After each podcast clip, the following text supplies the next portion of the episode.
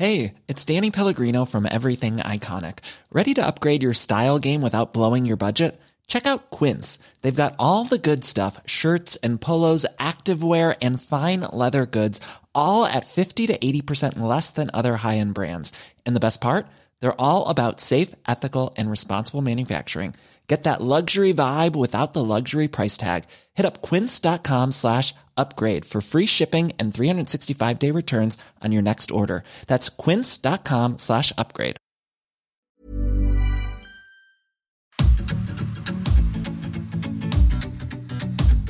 GastroLab es un lugar donde cabemos todos. Aquí encontrarás historia, recetas, producto, materia prima, vinos y un sinfín de cosas que a todos interesa, ya que con cocina y vino se aprende en el camino. Déjate llevar por el chef Israel Arechiga a un mundo delicioso. GastroLab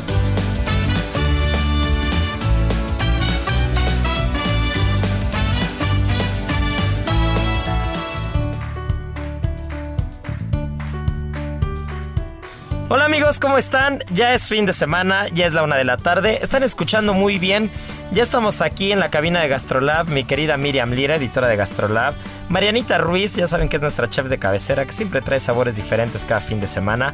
Y hoy traemos, mi querida Miriam, un invitado especial que, que siempre nos encanta traer gente que trae buen rollo, que trae buena cocina, que son dragones como nosotros y, y sobre todo que, que, traen esta filosofía de la gastronomía rica y que no tiene que ser cuadrada, que tiene que ser diferente. Así es, Isra. ¿Cómo están todos en casa? Esperamos que ya estén disfrutando de una cervecita, una agüita de Jamaica, de limón, de lo que quieran, con chía, bien acompañados. Este fin de semana traemos cosas muy, muy sabrosas y como dice Israel, traemos a un súper invitado que se llama Alfredo González y que tiene un restaurante del que ya les hemos platicado en este espacio, Sí, que se llama el Anti-Fine Dining. Y vamos a platicar con él porque justamente este restaurante está cumpliendo un añito. Aquí es donde entran los bombos, platillo, este, aplausos. Entra todo porque, Sí. mi querida Miriam, no es fácil llegar al primer año. La Ciudad de México es una locura. Y qué mejor que, que Alfredo. Alfredo, este, es un gusto tenerte por acá, hermano. Sabemos que, este, que nos encanta, nos encanta tenerte por acá. Nos encanta hablar contigo. Nos encanta tu cocina. Y nosotros eh, nos dimos, nos dimos una vuelta y fuimos partícipes los tres, ¿eh? Sí, los todos, tres, todos, sí, todos, también, sí, todos fuimos padrísimo. partícipe y, y nos dimos una vuelta a celebrar contigo el primer año, pero qué mejor que tú para decirnos qué es Anti-Fine Dining, eh, cuál es el concepto que, que, que tú quisiste plasmar ahí y qué es lo que te has encontrado en este primer año. ¿Ha sido fácil? Bueno, antes que nada, saludos a todos en casita. Muchísimas gracias, Isra, eh, Miri, por invitarme a este programa, a este espacio y a compartir con ustedes un buen rato. Pues sí, efectivamente, Isra, eh, vamos cumpliendo un año apenas. Un año que ha sido... pf, ¿qué, te, qué te diré, no? O sea, cumples un año y es volver a empezar, eh, volver a reinventarte, volver a conceptualizar, ¿no? Todas las cosas del restaurante. Tienes que ir viendo qué es lo que ha salido bien, qué es lo que ha salido mal, qué funciona, qué jala, qué no, y en dónde te has equivocado, ¿no? Pero bueno, como dices, sí, eh, ha sido un año muy complicado, ¿no? No solo porque ahora sí que, que este, este lugar lo, lo montamos en pandemia, ha sido andarle luchando ahí todo el tiempo, sino también el abrirse espacio, ¿no? Y el empezar a posicionarse en una colonia como la Roma, en donde tienen un chorro de opción eh, gastronómica, que, que realmente es el hervidero, ¿no? Hoy, hoy de las nuevas propuestas. Ahí justo te, te, te quiero hacer una pregunta. ¿Cuál es para ti la complicación más grande que te has encontrado en esa colonia? Son varias. Fíjate que hasta, hasta el año ahorita no, no, no hemos logrado descifrar cómo se mueve la, la Roma. Realmente es como que tiene vida propia. O sea, tú te esperarías que en un fin de semana de quincena estuviera atascada, estuviera atiborrada y de repente está muerta, ¿sabes? O sea, estás ahí, este, pues luchando, esperando para que llegue la gente y a la siguiente semana pues tienes un, un restaurante lleno, ¿no? Entonces, eh, ha sido complicado, sobre todo por, la- por el lugar en el que estamos, que, que digamos es prácticamente el hotspot de la Roma, ¿no? Nosotros estamos en la Roma Norte y pues al ladito, a 50 metros, tenemos restaurantes que llevan muchísimos años, ¿no? O sea, Y está se- la Plaza Río de Janeiro. es correcto, estamos a 50 metritos de la plaza de Río de Janeiro. Pero pues te encuentras a Rosetta, está Meroma, está el Brick, está el Máximo, está el Sushi Wabi, o sea, pues está, está bastante dura la competencia, ¿no? Pero yo creo que pues hasta eso tiene sus, sus, eh, sus ventajas, ¿no? O sea, porque gente pues siempre hay. Pero sí, ha sido, ha sido un año bas- bastante difícil. Eh, ahorita estamos en esta parte de reinventarnos. El Antifine es, no es más que una sátira, una sátira bajo mi, mi, mi visión, ¿me entiendes? Bajo mi interpretación de lo que es un fine dining. Eso quiere decir que obviamente pues no, estamos peleados con el, con el fine dining, ¿no? Muchas personas me han dicho, oye, pero ¿por qué Antifine? Y pues creen que van a entrar y se van a encontrar este, una mesa, ya sabes, de corona, de, de este, chelas y cosas así. No, o sea, es, es como una sátira muy sutil, ¿no? De lo que debería de ser de bajarle un poquito los decibeles de, de esta elegancia, ¿no? De esta, de este formalismo, de este, pues no sé, no sé si acartonamiento, ¿no? Sí, yo creo que muchas veces sí. A veces caemos los restaurantes en eso, ¿no? Sí, y la premisa también de poder comer como tú quieras, ¿no? Pues También. sí, sí, o sea, realmente el- el- la comida de eso trata, ¿no? O sea, nos inspiramos en comida que realmente no necesita modales para disfrutarse. Eso es lo que creemos y, y bajo esa premisa intentamos eh, que gire todo el concepto, ¿no? Y este primer año tuvieron a un invitado excepcional. Sí, a Gerardo Vázquez Lugo de Nicos. Así es. Es correcto. Entonces, E antes, menú antes, deli, deli. Antes de llegar al menú, yo quería tocar algo que dijiste, Alfredo, que hablas de, de reinventarse, ¿no? Hablas de reinventarse, de probablemente poner sobre la mesa todo el concepto y ver qué se ha hecho bien y qué se ha hecho mal. Pero ante eso yo tengo que decir que justo lo platicaba con Mariana, lo platicamos antes de ir a la cena, a la cena de aniversario, lo platicamos un día antes, cuando justo le dije a la gente del equipo de Ceru, ¿no? ¿Quién se quiere venir? Anímese, véngase a, a comer. Y Mariana y yo coincidimos en que Antifine es uno de los lugares donde mejor hemos comido en el último año, ¿no? Entonces, aquí es donde vienen las, las visiones tan, tan diferentes que hay cuando estás dentro del restaurante o cuando estás fuera, ¿no? Entonces, yo cuando estoy dentro de Ceru veo las cosas de una manera y la gente que está fuera las ve de otra. Y si a mí me preguntaras, Alfred, yo te diría que no hay que reinventarle nada, ¿no? Porque, porque fui a comer justo con los Coli, que ya lo platicamos alguna vez ahora Ah, que sí, vinieron. claro. Fui a comer con los Coli y nos fue espectacular. Y le dije a Mariana, después fue Mariana y le fue espectacular también. Y nos acordamos de muchos platos, cosa que a veces es complicada en una ciudad con tantos restaurantes, con tanto movimiento, que vivimos no en primera, vivimos en sexta. No, esta, esta ciudad no, no arranca en primera y va en segunda y luego tercera. Esta ciudad arranca en cuarta y de cuarta se brinca en sexta y cuando te das cuenta ya vas a 300 por hora. No, eso es lo que pasa. Y, a mí me parece uno de los spots que tiene bien merecido la celebración del primer año porque difícilmente se come tan bien en un restaurante en el, en el primer año y no solamente yo, ¿no? Sino es una, es una constante de quien va y quien te dice, ay, me recomendaste tal lugar y me gustó mucho. Y, te- y no solo te dice me gustó mucho, ¿no? Sino te dice los platos que, que- que le gustaron. Entonces yo creo que, que si bien a veces hay que replantearse las cosas, desde fuera también te podemos decir que, que creo que las cosas están haciendo muy bien porque se come muy bien. Entonces ahora sí, Miri, puedes ir a, ahora sí puedes ir a darle a la carnita del aniversario. Ah, pues justamente me gustaría que Alfredo nos contara cuál es, cuál es esa reinvención, ¿no? Porque hay como nuevas adecuaciones en el bar, por ejemplo, o en la sala, como cuéntanos un poquito de eso. Sí, mira, a, a un poquito respondiendo a lo, a lo que me dice Isra, creo que, como dicen, es reinventarse o morir, ¿no? O sea, yo creo que cuando te quedas con el mismo concepto todo el tiempo, o sea, te, te empiezas a rezagar, ¿no? Y entonces, pues al final, eh, la fluidez dentro del concepto creo que es súper importante, porque lo único constante en la vida, pues es el cambio. O nos adaptamos o nos quedamos donde estamos, ¿no? Eso no quiere decir que pues es totalmente un restaurante nuevo con base tomando en cuenta las opiniones de muchas personas, decidimos, eh, número uno, nos gusta el nombre de Antifine, ¿no? O sea, tuvimos muchas, como que, muchas dudas, ¿no? Al principio, y hoy, hoy se queda como Antifine. El bar lo estamos remodelando totalmente, queremos, queremos explotar más ese espacio, es un espacio hermoso, eh, y ahorita lo remodelamos. Una conocida mía que se llama, de hecho, Triana Parera, que es, es una gran artista, nos hizo un diseño muy divertido, ¿no? Entonces queremos darle más, más ambiente de bar.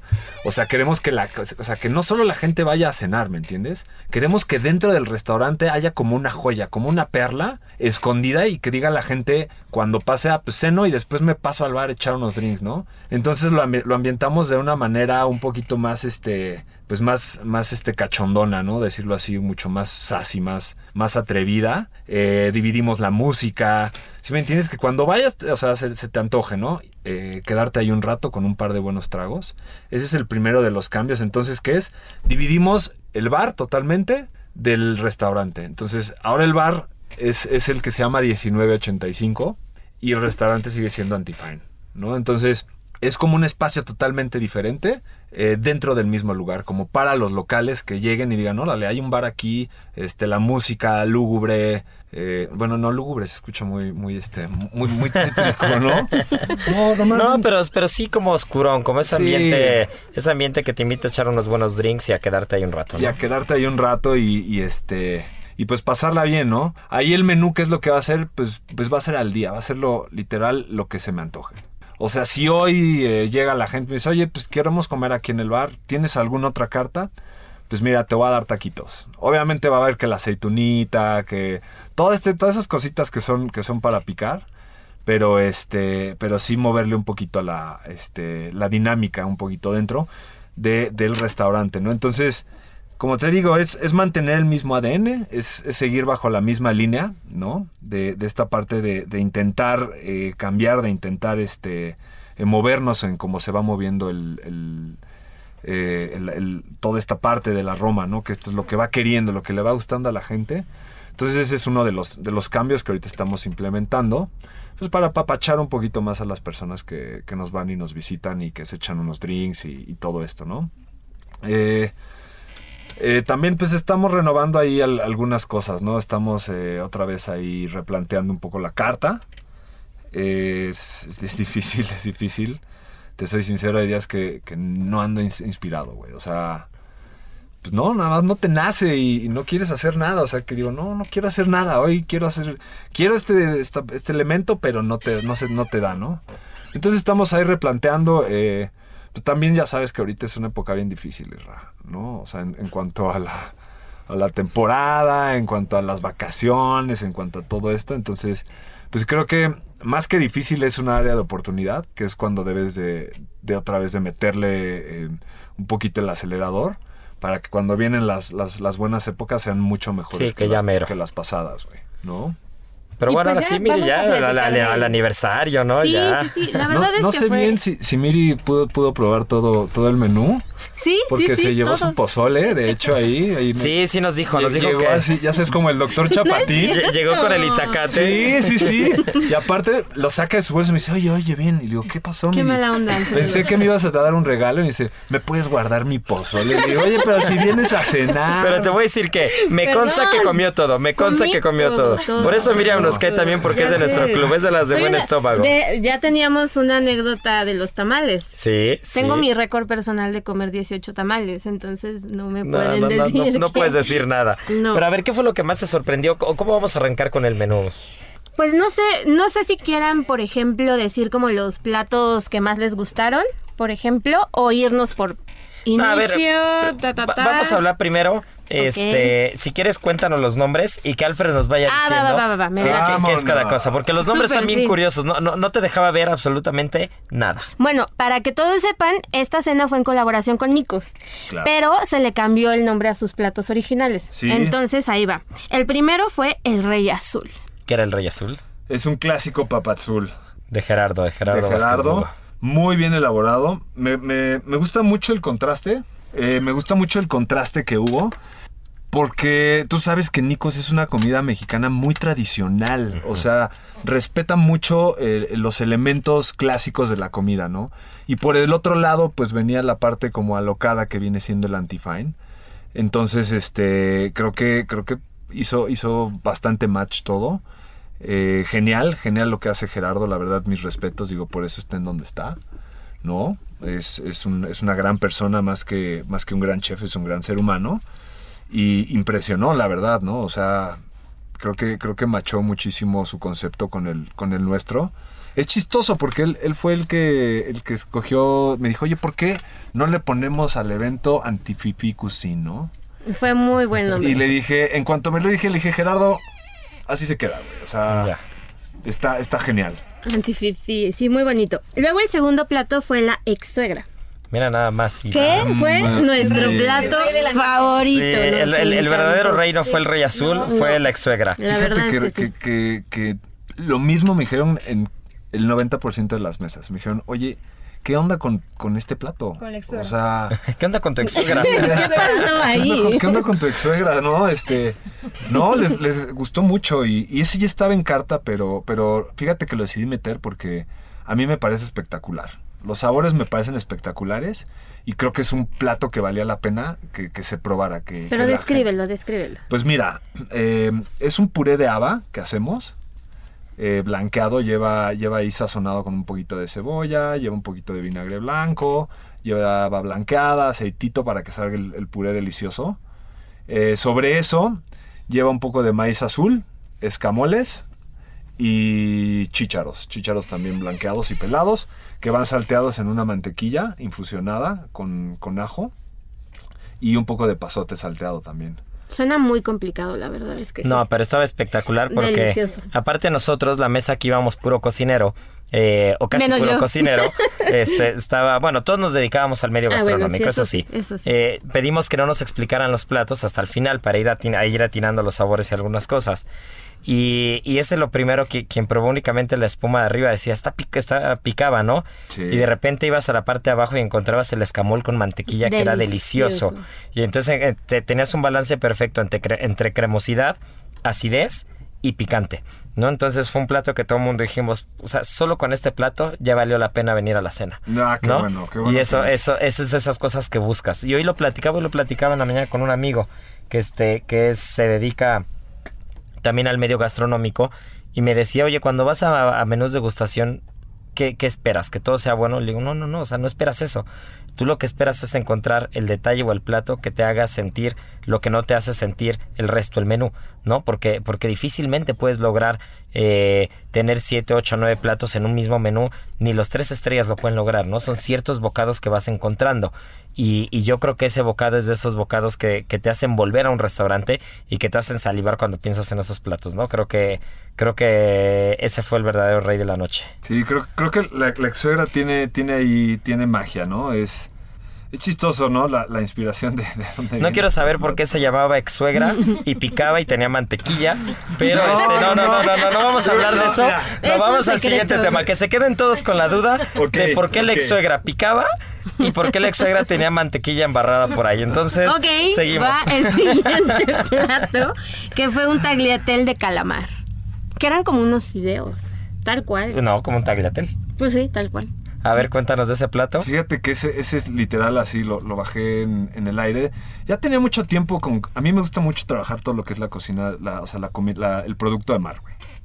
O sea, yo si pudiera, mi carta sería totalmente del mar.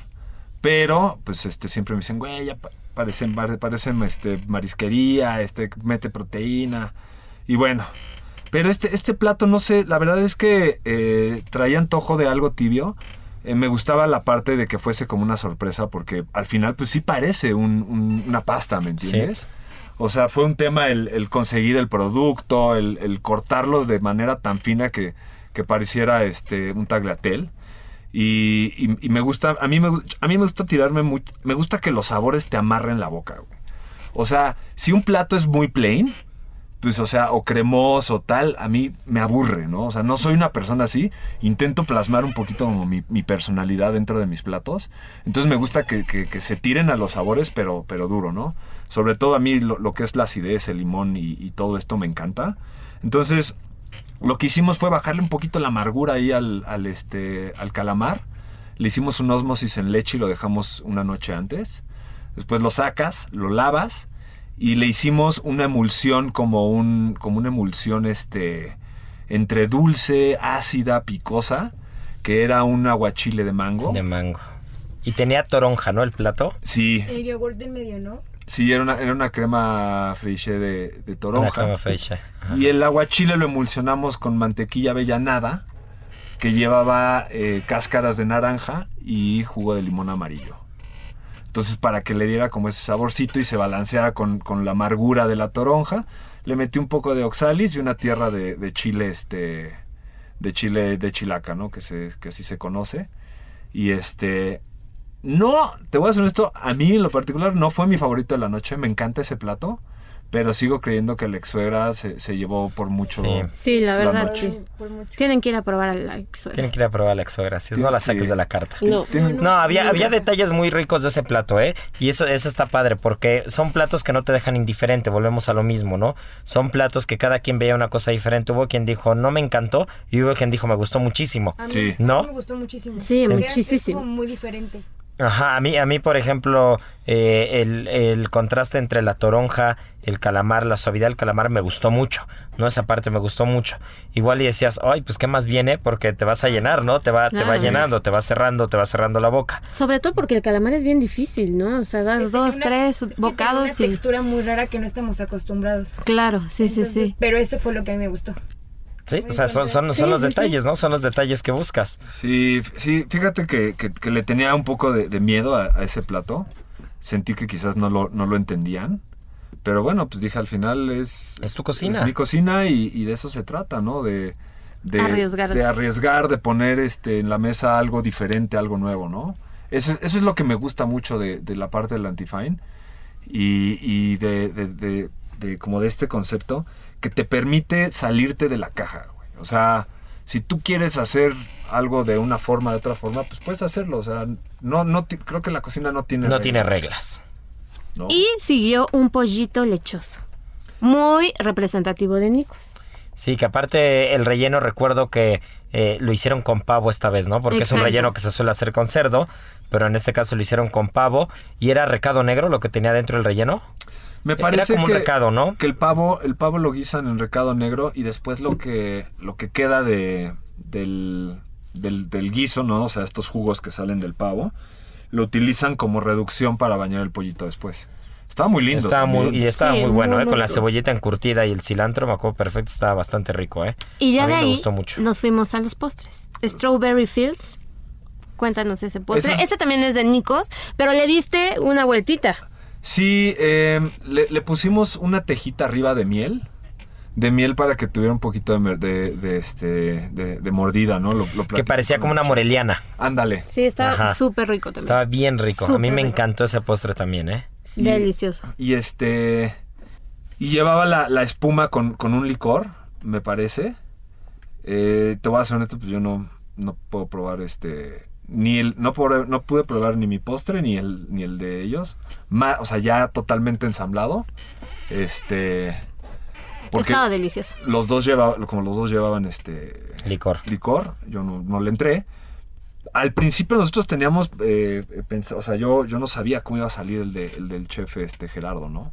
Pero, pero también me dijeron que, que de los postres creo que fue el que, el que más... A, mí, a mí me gustó, sí, estaba muy muy bueno, a mí me gustó muy, mucho. muy y, rico. f- y finalmente para rematar, porque ya nos queda prácticamente un minuto y este y nos tenemos que ir a comerciales, mi querida Miri. Siempre se va rapidísimo. Bueno, el último postre fue cola piñada. También muy arriesgado. Pues sí, me, eh, me parece que, que sí está arriesgado. el- el- el- pero pero este, este fue totalmente una, una- una propuesta de nuestra pastelera, que era nuestra jefa de cocina. Era simplemente una espuma de coco, ya sabes, con ron. Eh, llevaba un poquito de piña y una compota, no me acuerdo de qué, era exactamente. Pero llevaba una galleta con estragón. Con estragón y, y este... Y sí, también bastante fresco, ¿no? Sí, muy fresco y muy muy ligerito para cerrar, la verdad es que muy bien. Y la pasamos espectacular, ¿no? Mire, hay que, hay que aplaudir las propuestas nuevas, hay que aplaudir eh, las cosas que se hacen diferentes, Sí, salirse un poco del cuadro de, de- ahora sí que salirse de la zona de confort. Y mira que nosotros tres lo disfrutamos, ¿no, Marianiki? Muchísimo, muchísimo. No, qué bueno, me Muchas da, me felicidades. da gusto, gracias. ¿no? Pues qué gusto, pues qué gusto recibirte aquí, Alfred. Esta es tu casa, ya sabes que Gastrolab este, siempre te ha echado porras porque nos encanta lo que haces. Somos, eso me encanta de Gastrolab, que Gastrolab habla de lo que le gusta. Exacto, Y que, y que cuando, cuando hay gente que cocina y que desde su trinchera hace, hace las cosas muy bien, nos encanta estar ahí, nos encanta sumar. Y este medio y este ramo, la gastronomía, es para echarnos la mano entre todos y para disfrutar lo que hace el de al lado, no para criticarlo. Completamente, completamente. Así es que vamos por todos esos cocineros que le están Pues vamos por echando todos. ganas. Mi querida Miri, recuérdanos las redes sociales de Gastrolab y nos vamos a comerciales y volvemos, volvemos con el jengibre que Marianita ya, este, ya está sacando aquí los dulces de jengibre y tú traes pizza, traes pan, traes muchas cosas, ¿eh, Miri? Sí, traigo muchísimas cosas todavía. Arroba Heraldo Gastrolab para todos que no- aquellos que nos quieran seguir en Instagram, Gastrolab en TikTok y gastrolabweb.com. Pues ya está, no se despeguen porque volvemos.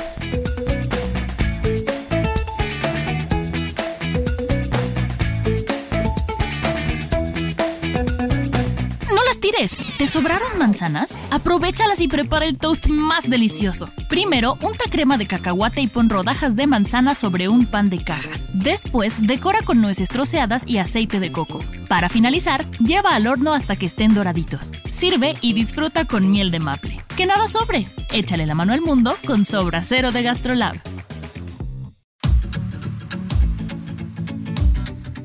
Gastrolab, el lugar donde cabemos todos. Vamos a una pausa y regresamos.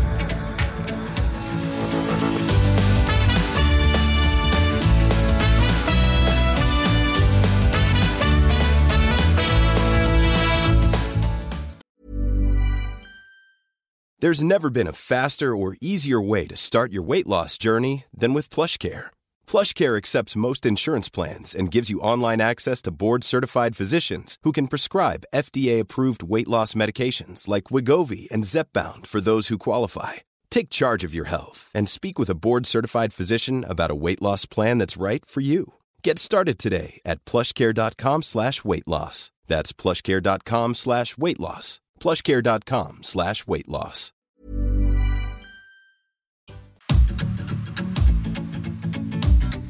Gastrolab, el lugar donde cabemos todos. Estamos de regreso.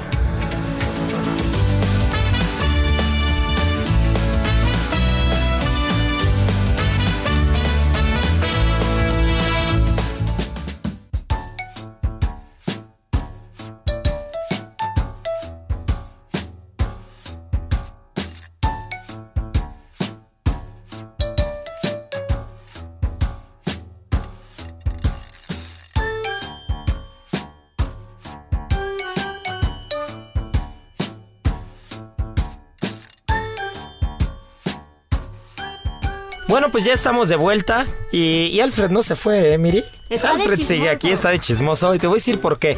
Porque traemos a Carlos Gaitán, que ya platicaremos más adelante.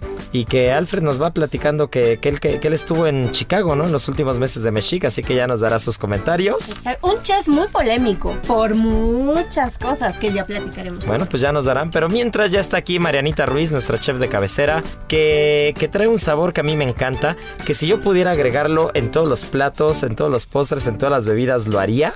Y es el jengibre. ¿Tanto así? Me encanta el Sí. jengibre. Normalmente siempre llega de viaje y dice, traigo algo delicioso. Lo pruebas, es una gomita, un- lo que sea de jengibre que te pica, él lo ama. Pero, pero bueno, les voy a platicar rápido. Este, pues esta raíz se, se ocupa ah, desde el 750 antes de Cristo. Y antes tenía una, como una gran importancia. Y su nombre viene, proviene del inglés gingiber, que significa raíz de cuerno por su apariencia.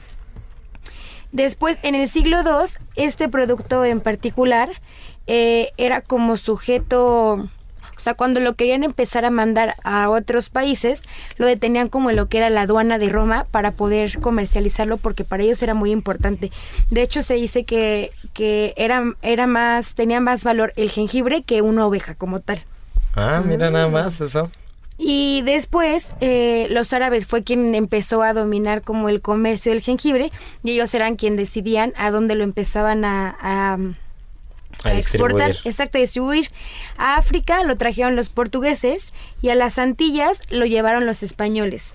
Y después Francisco de Mendoza fue quien lo trajo a la Nueva España junto con la pimienta y el clavo de olor.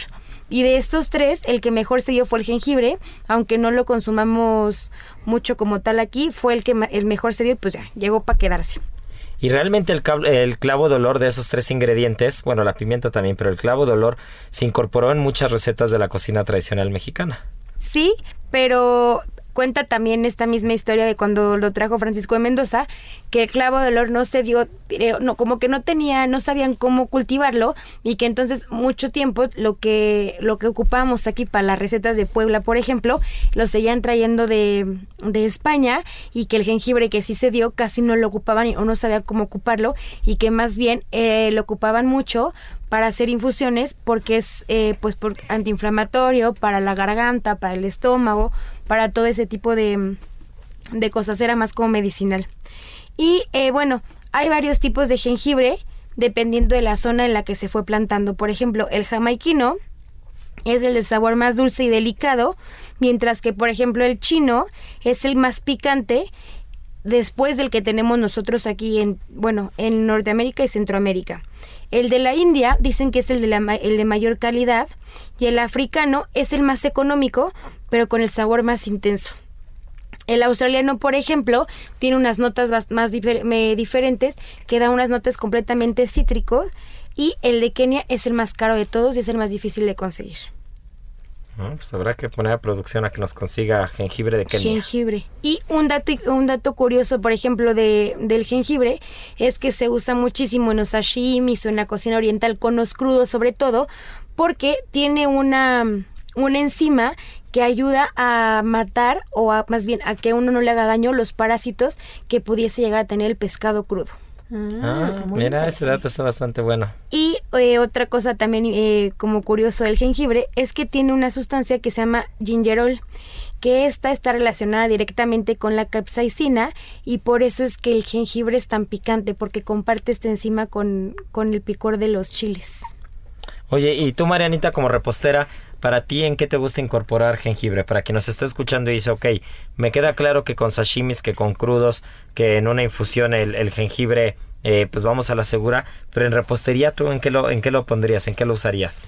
Me gusta mucho en compotas. Creo que en compotas siempre como que va a potencializar un poco, por ejemplo, se me antojaría como con piña, un poco con fresa o algo, no sé, como con cítricos de limón con jengibre, igual le pones un poco de menta. Creo que en compotas va bastante bien. Y en helado, el helado de jengibre Uf, también me, gusta. encanta el helado de A mí jengibre. también me fascina. Me gusta mucho el helado de jengibre o también se me ocurre como Galletas. una, cre- una galleta o como en alguna crema de jengibre y limón de que puedas poner como en sifón para que vaya como bastante aireada, también se me antojaría. Oye, pues muy bien, ¿eh? Tenemos, tenemos mucho, mucha tela de dónde cortar con el jengibre. Así que bueno, Marianita, pues suelta los últimos datos porque ya eh, Miriam ya quiere empezar a hablar del chef Gaitán, ¿eh? Por último, un dato, o bueno, cuenta la leyenda que se acuerdan de la historia de los tres reyes magos y los regalos. Sí. Pues se dice que eran cuatro reyes magos y el último que se llama Magus nunca llegó porque se perdió. Pero este rey mago lo que le iba a regalar a, al niño Dios era un, una- un cofre con raíces de jengibre. Ah, Se nos perdió. ese Se nos perdió, mago. se nos perdió con todo el jengibre. Vamos a buscar su estrellita próximamente. pues sí, habrá que ver dónde está perdida y si huele a jengibre. Ah, y en casa, para conservarlo, si quieren conservarlo en refrigeración, eh, la mejor forma es envolverlo en aluminio y esto va a hacer que te dure más o menos tres semanas. Pero si lo quieren mantener en congelación, también en aluminio y así les va a durar un año aproximadamente en buenas condiciones. Uf, ese es un gran tip, porque yo siempre lo pongo como en estas bolsitas como de cartón y pues no, se hacen horribles. No, envuélvanlo en aluminio y así lo guardan y también les sirve como para que no se seque la, la cascarita y cuando lo vayan a ocupar en casa, no usen el cuchillo porque normalmente le vuelan casi toda la piel, ocupen una cuchara y solamente le raspan y con eso lo van a dejar muy limpio. Ah, pues ya estamos, pues ya estamos hechos. Ya. Ya estamos hechos. Y a ver, Miri, ¿qué pasó con el chef Gaitán? Que lo vimos acá muy activo en Gastrolab, que lo vimos en todos lados, lo vimos haciendo tele, en las páginas de, en las páginas del Heraldo, donde más. Así que cuéntanos, suelta la sopa. Pues sí, el chef Carlos Gaitán, que para quien no sepa o tenga referencia acerca de él, fue el primer mexicano en obtener una estrella Michelin para su restaurante en Chicago, que se llamaba Mexic. Y bueno, estuvo de visita en México, él radica en Chicago y está entre Chicago y la Riviera Maya, porque también tiene un restaurante por allá, en un hotel muy famoso, que se llama Xcaret. Pero bueno, estuvo de visita, estuvo dando unas cenas y pues pues se dio una vuelta a la cocina de Gastrolab para para cocinar con Gaby Ruiz, nuestra chef, y pues estuvo platicando con nosotros de sus próximos proyectos, de lo que trae entre manos, y pues le va a estar yendo súper bien este chef de origen guerrerense. Él, él, nació en un pueblo que se llama Huitzuco, que da nombre propiamente a su restaurante que ahora tiene en Chicago, que se llama Tzuco, y este nos estuvo platicando de estos restaurantes que va a abrir. Va a abrir tres restaurantes en Disney. Esa es la ah. exclusiva enorme que nos dio. Y pues él va a ser la figura mexicana en Disney que va a ser como cabeza de estos restaurantes súper emblemáticos, donde la cocina mexicana va a ser la reina y va a abrir otro restaurante más en Chicago y está también ahí como viendo la posibilidad de empezar a abrir una escuela en El Paso, Texas y otra más en León, Guanajuato. ¿Cómo la ves? Oye, pues qué interesante, ¿eh? sobre todo que, que los mexicanos estén haciendo cosas fregonas por todos lados, que andan sumando y, habrá que darnos una vuelta a Disney ¿eh? para ver los conceptos. Sí, esos restaurantes van a estar ya en servicio en 2024. Todavía falta un ratito, pero bueno, ustedes saben que tú lo sabes muy bien, Irra, que hacer un restaurante pues toma su tiempo y toma gran trabajo lanzarlo. Entonces tengan paciencia para todos los que vayan a estar de visita para allá.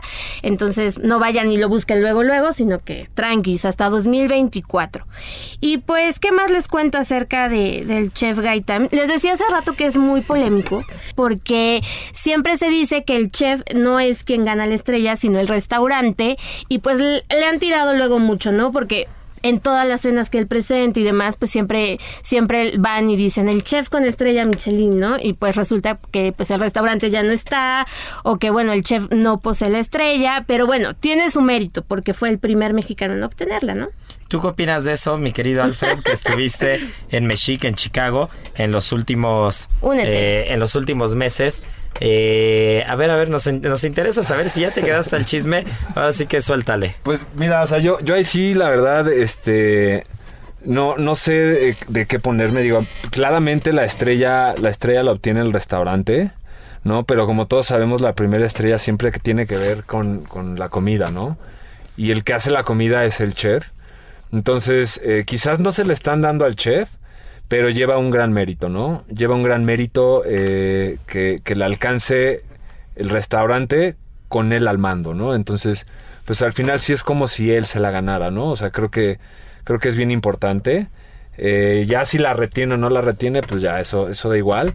qué, qué, padre, ¿no? Que haya sido el, primer mexicano. A mí me tocó, este, como dices, trabajar en, en, los últimos meses que, él tuvo que él tuvo la el, el ahí en Chicago ya no tenía la estrella ya este me parece que ya tenía muchos problemas el, restaurante pero eh, yo a mí yo nunca voy a hablar mal de, alguien de eh, primero en donde trabajé y mucho menos de, de la industria no eh, él es una persona espectacular.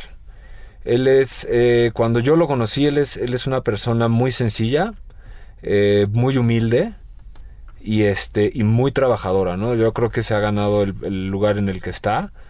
Digan lo que digan, eh, que ha hecho, que no ha hecho, digo, pues yo creo que el trabajo que él, que él, que él tiene y la trayectoria, pues habla por él. ¿no? O sea, no, no le puedes demeritar nada de lo, de lo que hace. Y si le siguen eh, pidiendo que abra restaurantes y que esté al frente de lugares, pues es por algo, ¿no? Es, pues, porque pues, sabe, sabe lo que hace, ¿no? Entonces a mí me da, me da mucho gusto con él. Yo siempre que, que lo veo, este, pues en, en, todas estas, o que escucho noticias de él, pues me da gusto, ¿no? Se lo merece, lo ha chambeado, o sea, pues la historia de él, pues todo sabe, ¿no? Creo que, que él empezó allá, este, sin saber cocinar, ¿no? Como muchos cocineros y, y, hoy en día, pues mira, a ver lo que es, ¿no? Sí, está cañón. Él empezó como lavaplatos. Sí. En Chicago, en un hotel y poco a poco se fue haciendo su historia, ¿no? Él dejó México a los 20 años y se fue a Estados Unidos persiguiendo tal cual el sueño americano. Entonces, imagínense lo difícil, ¿no? De por sí destacar como chef, este, tener un lugar en la industria es difícil. Ahora imagínense hacerlo en otro país, ¿no? No dominando probablemente el idioma, este, no teniendo a tu familia cerca, esos apoyos que se requieren muchísimo cuando abres un proyecto gastronómico sí está cañón, o sea, sí tiene un mérito enorme, ¿no? Y, y más aún que de la nada se pusiera las pilas para poco a poco ir avanzando, ir ganando peldaños dentro de la gastronomía, llegar a abrir un restaurante, hacer lo propio con gastronomía mexicana. Estamos hablando de hace 15 años, 20 eh, años probablemente, y encima de ello ganarle una estrella. Entonces imagínense, cuando la cocina mexicana apenas iba como, ya saben, pasito a pasito, abriéndose paso, está muy cañón su mérito. No, y, también creo que es como súper, este... Me gusta mucho esta parte que él tiene del amor por su país, ¿no? O sea, por su comida, por su gastronomía local, ¿no? En este sentido de, de donde él viene, ¿no? De, su pueblo ahí en Guerrero. Y, que se siente totalmente orgulloso, ¿no? Eso, eso creo que es, eso habla muy bien de una persona que no pierde el piso eh, y, que, y que sigue acordándose de dónde viene, ¿no? Yo creo que eso te da todavía mucho más, eh, te da mucho más eh, valor a este tipo de éxito, ¿no? Que no, no, no, o sea, no, no pierde suelo, ¿no? O sea, sigue siendo quien es, o sea, y va y saluda y una persona sencilla, ¿no? Que, que, que se baja al al estadio de los Pumas y, no, o sea, que vive normal, güey, o sea, no, no es ningún rockstar. Y este, creo que eso también es, muy admirable de su parte, ¿no? O sea, este amor que le, que le tiene a, a sus raíces. Pues sí, yo creo que todos los mexicanos que representan eh, su tierra, representan esta gastronomía y sobre todo le enriquecen, pues son dignos de, de aplaudir, ¿no? Y necesitamos más mexicanos fregones que, que pongan el nombre y la bandera en alto y pues ya lo iremos a visitar a Disney, mi querida Miri. Sí, vamos, producción, llévenos, por favor. Sí, yo creo que sí, ya nos está confirmando producción que en 2024 haremos el programa en Disney. Y este, y bueno, pues, eh, ¿qué, hay con, ¿qué hay con la enciclopedia del pan, de la pizza? Ya cambiando totalmente de tema, Miri, porque si no nos apuramos nos come el tiempo, ¿eh? Pues vamos a seguir platicando de chefs mexicanos triunfando en el extranjero y es el caso de Francisco Migoya que él trae eh, el primer libro de la pizza, la enciclopedia de la pizza. Tres tomos enormes, enigmáticos, que nos hablan desde el origen, desde los procesos, desde cómo se come pizza en prácticamente todos los lugares y rincones del mundo, hasta las particularidades que tiene cada país. Es un librazazazo, de verdad que tienen que, que ojearlo y conocerlo porque no se van a arrepentir pues habrá que, habrá que recibirlo, mi querida Miri. A ver si nos lo haces llegar, ¿eh? Sí, por supuesto. Y es que tiene datos este como muy particulares. O sea, este cuate se metió tanto a la investigación que incluso fue a buscar en qué países no se come pizza. Y encontró que solamente es en, en una isla del Pacífico perdida, ya sabes, como muy, muy distante, en la que ahí no hay pizza. Pero fuera de eso, en todo el mundo hay interpretaciones de este platillo que bueno, gusta a, no conozco a alguien que no que no le encante y le fascine la pizza. Sí, yo creo que es uno de los platos a nivel mundial de mayor aceptación y que también, ya lo hemos platicado aquí, más abusos ha sufrido, ¿no? Sí, más abusos ha sufrido eh, por, por la cuestión de, entre comillas, tropicalizarlo o, o, irlo enriqueciendo de alguna manera, pero que cada vez aleja a veces más de lo que, de lo que es naturalmente. Entonces, qué interesante que haya una enciclopedia y que, que esté todas las bases teóricas y las bases históricas y de investigación para entender qué sí es una pizza y cómo se tiene que hacer. Exacto. Y todo este proyecto nació porque él en 2017 hizo otro libro que estaba relacionado con el pan. Y se enamoró tanto de los procesos del pan que hizo esta, pues también enciclopedia sobre el pan, de cinco tomos también, en la que, bueno, se clavó tanto, dijo, bueno, vamos a darle un espacio a la pizza, ¿no? Como entrando en estos terrenos de la masa y demás, y se dio cuenta de que la pizza merecía su propio libro. Su propio libro. Se tardó más de cinco años en elaborar estos libros, entonces también, o sea, tiene investigación a más no poder y también muchas recetas para que quienes lo adquieran puedan ir e, e ir experimentando con las masas, con los ingredientes, crear sus propias creaciones, crear sus propias creaciones, hacer sus propias creaciones y, pues experimentar tal cual. A ver, Marianiki, ya que, ya que andas por acá eh, y, y sabemos que tú eres buena para el tema del pan, ¿qué sería lo más complicado que, puedes encontrarte en cuanto a los procesos. Por ejemplo, tú no te dedicas a la panadería per se, no tienes una panadería, pero dominas el tema del pan. Entonces, cuando tú arrancaste o empezaste a hacer pan, que tampoco es que tenga tantos años, ¿qué es, qué, ¿cuál es el tema más complejo con el que te encontraste para que si un día nos encontramos con la enciclopedia y le echamos ojos, sepamos en qué nos tenemos que enfocar al principio? Pues yo creo que primero eh, la hidratación de la masa, porque obviamente queremos seguir como la receta al pie de la letra, pero pues muchas veces no entendemos que, por ejemplo, tal vez la harina que tenemos eh, la, la teníamos en la alacena desde hace mucho tiempo y entonces ya agarró humedad y no necesita tanta agua. Y o igual si está muy fresca, pues va a necesitar un poco más de agua, entender como la la hidratación de la masa y después creo que otro tema importante es la fermentación, porque si le falta, pues vas a tener un producto como bastante apelmazado o pesado. Denso. Exacto, pero si te pasas, pues entonces también tu producto ya no ya no va a ser el mismo. Entonces, sí creo que es como mucho de de prueba y error. Pero está padre, creo que hacer pan es de las cosas más divertidas que puedes hacer en casa ¿no? Y empiezas a decir, ah, pues si lo dejé tanto tiempo, entender eh, dónde puedes fermentar o no, porque pues nadie va a tener una fermentadora en su casa. Pero yo recuerdo que cuando estudiaba, tenía el, el chef panadero que, que me enseñó, decía que la mejor fermentadora casera era la cajuela del coche. Entonces, pues igual Escuchen nada pueden- más eso. pueden probarlo y pueden hacer pizza y pueden meterlo un ratito a la cajuela del coche, igual y les funciona.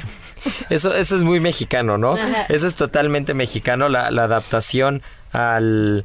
O sea, la adaptación que parece que raya en lo, en lo chusco, que raya en lo sarcástico, pero que a veces este, de la sinceridad al cinismo hay un paso, ¿no? Y son pasos tan cínicos que, que funcionan. Y funciona, ¿no? claro, es lo que te iba a decir, y funciona. A ver, eh, ¿qué, qué otra, qué otra cosa recuerdas así, Marianita, que, que, que sean como pasos bastante, bastante raros o extraños en la gastronomía y que a veces funcionan? Eh, la moneda en la olla de tamales.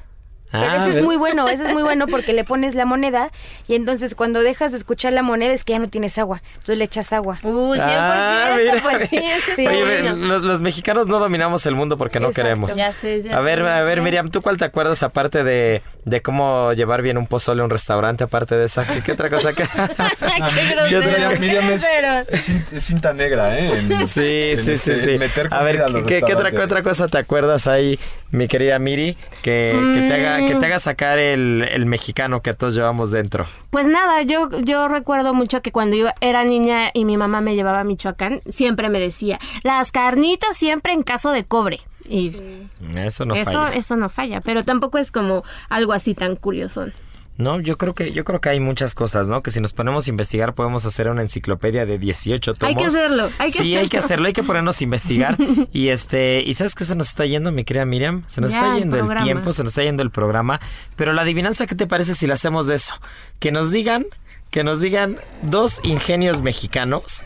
De esos este que luego ves ves fotos o ves videos y dices, ¿cómo lo hace? No lo puedo creer. Mi. Alex Caffi se va a saber todos. Sí, no, no, no, ese seguro, ese seguro sabe todos y más, ya que este, yo he visto algunas cosas, de repente en Instagram te encuentras cada foto del que va a llenar una olla y entonces pone un cacho de papel aluminio y lo pasa por eh, lo pasa por abajo de la tarja y después pone un trapo y resulta que con la chafaldrana y, y una espátula llenas una olla que está a 30 metros de sí sí sí no no si, si vieras en cocina te sorprendes El jalador de las coladeras que vimos apenas. Ah, sí, sí, cortaron. sí, sí, para lavar las coladeras de cocina que siempre es un rollo. Oh, Cortaron un bueno. jalador así, tal cual con, con serrucho y lo dejaron como de 10 centímetros el jalador y entra perfecto, así que te da placer ver cómo entra y jala por completo todo. Entonces, bueno, ya saben, arroba Israel, A-R-E-T-X-I-G-A, arroba Israel Arechiga, eh, dos ingenios mexicanos que tengan que ver con la gastronomía. Va Y muchas premios. felicidades. Ahora sí, ya nos ha mandado respuestas como cada,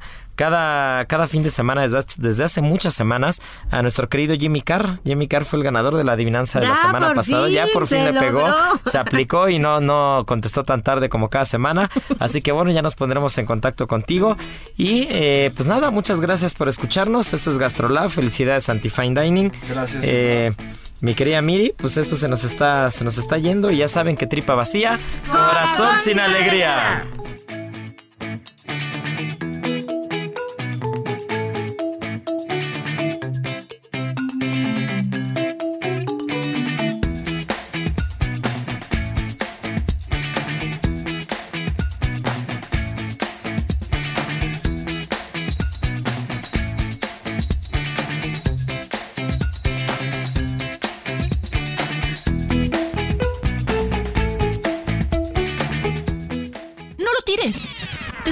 de guisado? Aprovechalo y prepara unas exquisitas empanadas de hojaldre. Primero, extiende la masa a 2 milímetros de ancho y corta círculos. Después, coloca un poco de guisado en la mitad de cada círculo, dobla y sella los bordes con huevo batido. Para finalizar, pellizca las empanadas con un tenedor y lleva a hornear durante 15 minutos. Sirve y disfruta de este platillo bien calientito. Que nada sobre, échale la mano al mundo con Sobra Cero de Gastrolab.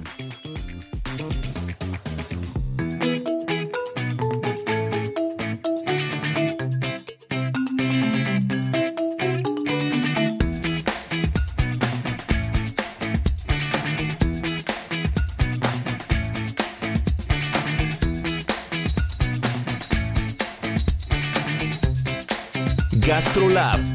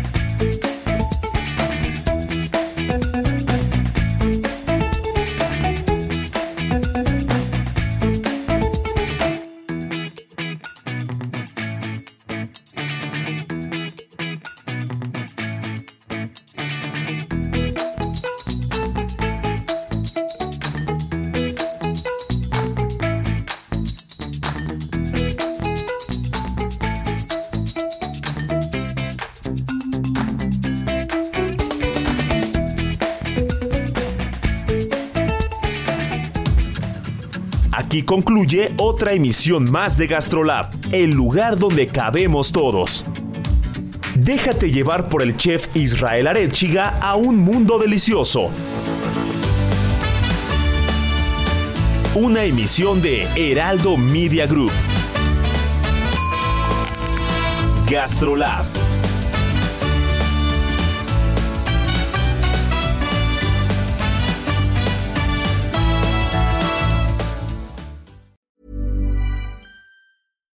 Catch yourself eating the same flavorless dinner three days in a row? Dreaming of something better? Well, HelloFresh is your guilt free dream come true, baby. It's me, Kiki Palmer. Let's wake up those taste buds with hot, juicy pecan crusted chicken or garlic butter shrimp scampi. Mm. Hello Fresh. Stop dreaming of all the delicious possibilities and dig in at HelloFresh.com. Let's get this dinner party started.